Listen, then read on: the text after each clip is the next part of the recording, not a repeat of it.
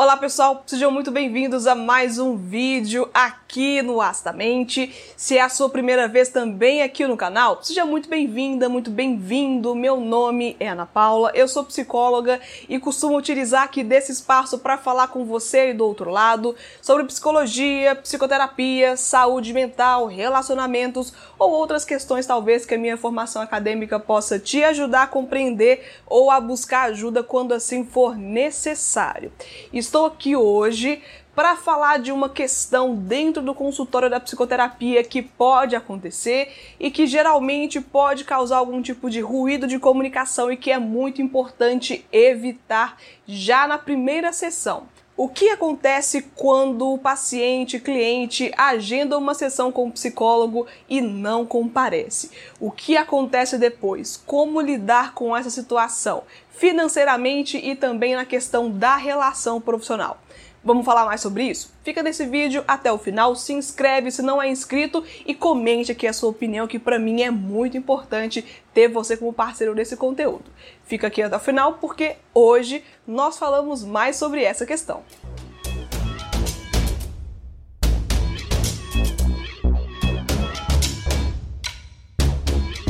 Bem, se você está aqui no canal há algum tempo, você já deve ter visto um vídeo onde eu falo sobre a questão de cobrar ou não cobrar a sessão do paciente quando ele falta, ela falta e não avisa com antecedência. E eu sei que eu já discuti aqui também algumas questões, até mesmo administrativas, quando nós estamos lidando em um contexto de um atendimento clínico de um psicólogo, uma psicóloga que trabalha de forma autônoma, empreendedora, e o tanto que é necessário ter um bom senso também nesse momento que nem sempre é tão agradável assim. Eu já falei também aqui, você pode investigar na playlist aqui da psicoterapia, falando sobre psicologia, você vai lá e investiga um pouco mais. Mas hoje trazendo aqui algumas atualizações ou comentando um pouco mais sobre isso também. Na primeira sessão, se você faz terapia ou já fez em algum momento, você sabe muito bem que nesse primeiro momento existe uma conversa que nem sempre é tanto ali da questão prática do cotidiano desse atendimento. A gente fala muito sobre acordos, é muito importante que se discuta sobre valores, formas de pagamento, o atendimento, como que vai ser, se é presencial, se é online, tudo isso muito bem comentado, explicitado e essa questão também das faltas e de reagendamento é muito importante ser fechada nesse primeiro encontro. E nesse primeiro encontro eu sei que é burocrático, falar de questões de contrato, falar de questões mais estruturais desse acompanhamento terapêutico, mas ele é essencial. Eu sei que tem alguns profissionais que nem gostam muito de falar sobre isso, achando que é chato ou que vai atrapalhar na relação terapêutica, mas gente, não. Isso é tão importante e vai ajudar a evitar tantas situações difíceis que se você soubesse, não faria mais esse tipo de atitude e sim comentaria de tudo, colocaria tudo muito entendido, tudo muito compreendido nesse primeiro momento para evitar esse tipo de questão. Se o paciente falta e não avisa, ou então avisa muito em cima da hora, cabe o profissional decidir se vai ou não cobrar por esse agendamento que não foi realizado. Mas também é muito ruim quando o profissional não avisa com antecedência e tenta cobrar também esse valor. Por isso, gente, vamos conversar antes e vamos ter esse acerto lá no início para todo mundo estar tá muito bem entendido e todo mundo na mesma página desse processo. Atrapalha o processo terapêutico cobrar do paciente que não compareceu?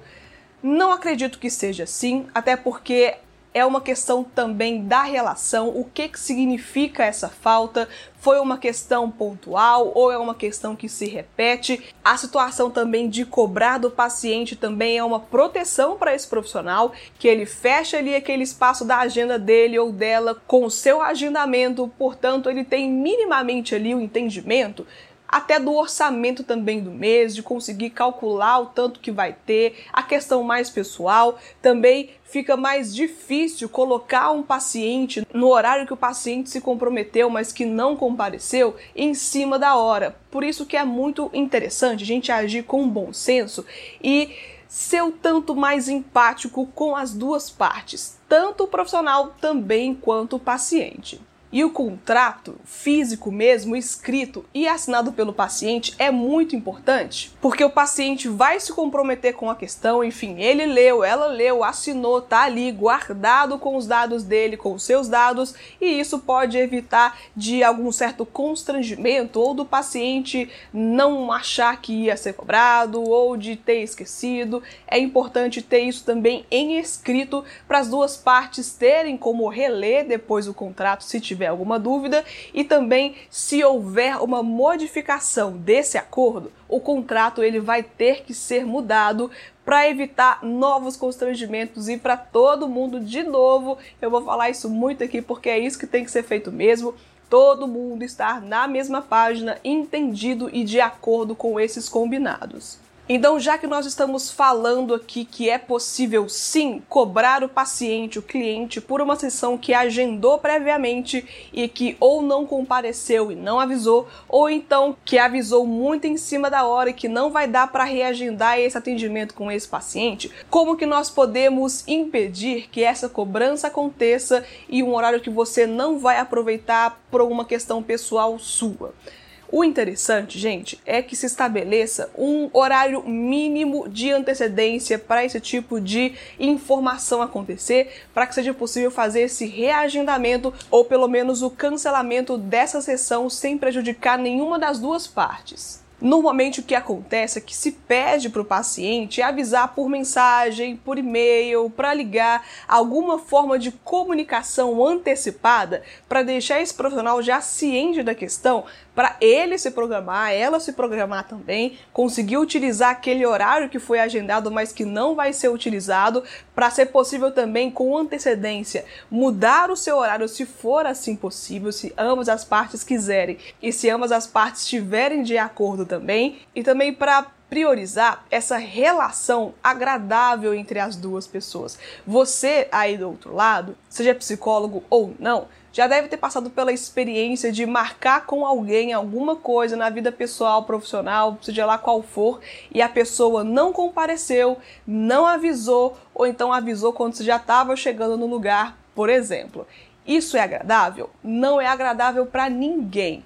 Nós psicólogos sabemos que isso pode acontecer, claro, nós temos essa consciência, mas o quanto melhor essa comunicação acontecer, melhor também vai ser o resultado para as duas pessoas. Não vai ter ali ruído de comunicação, vai diminuir as possibilidades de ter uma chateação de uma parte ou de outra, de prejudicar também a agenda do psicólogo e de prejudicar a sua agenda quando você não consegue marcar um atendimento na mesma semana e aí fica esse espaço espaço vazio de atendimento que não vai ser realizado e pode prejudicar sim a sua experiência. Se você tem dado bolo no seu psicólogo ou na sua psicóloga, repense isso, porque para os profissionais não é agradável passar por essa situação. É claro que tem outras questões envolvidas, mas tenta priorizar a comunicação, priorizar o bom senso e também uma questão de empatia para que todo mundo saia ganhando nisso e que todo mundo consiga prestar um trabalho e também ter um trabalho prestado tudo junto e da melhor maneira possível.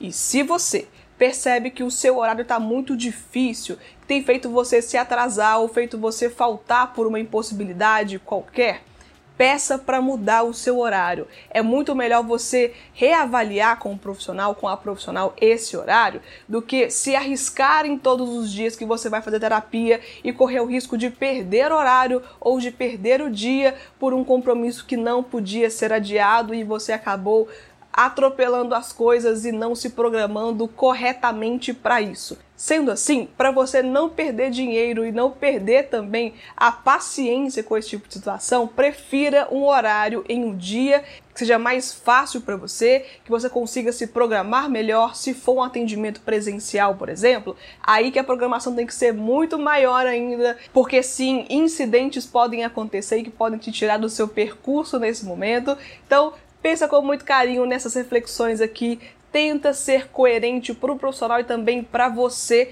para evitar esse tipo de situação. E principalmente, gente, para não atrapalhar aquilo que se tem como objetivo ali, que é o acompanhamento terapêutico onde um profissional quer prestar um serviço e você contratou esse serviço, assumiu com você responsabilidades, assim como aquele profissional também, mas no final das contas, se você marca, ele está disponível, está lá para você, te esperou não teve o horário utilizado de uma forma útil, porque estava na sua espera, e aí nisso acha que não vai ser cobrado, isso é até um pouco de ingenuidade, por isso que é importante comentar no início, ter no contrato assinado, tudo bem esclarecido, para que todo mundo esteja bem com isso e que não seja uma questão a ser um tabu. Isso precisa ser sim acertado e é até melhor para o paciente que pode ser protegido também por esses acordos na primeira sessão. E se você não sabe se o seu profissional cobra ou não por isso,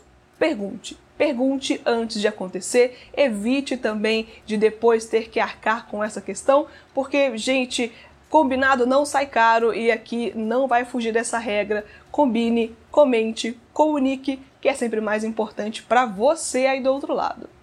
Eu espero ter conseguido responder essa questão. Se sim, gente, comente aqui embaixo também a sua experiência. Fale se você é psicólogo ou não. Comente aqui a sua experiência com relação a esse tema, porque o canal ele cresce quando você participa e o vídeo aqui não teria nenhuma graça se você também não aparecesse, deixasse seu apoio ou então ajudasse outras pessoas que deixam suas dúvidas também aqui nos comentários. Agradeço mais uma vez a você que prestigiou aqui esse vídeo com a sua presença, que ficou até o final prestigiando o meu trabalho, a você que se inscreveu, comenta e principalmente compartilhe os conteúdos, porque isso para mim é muito importante, saber que o conteúdo é bom, que você gostou tanto que compartilhou com outras pessoas que podem aprender muito mais sobre psicologia e as temáticas que nós trazemos aqui no Acidamente para tirar dúvidas e falar de assuntos que nem sempre são tão simples assim.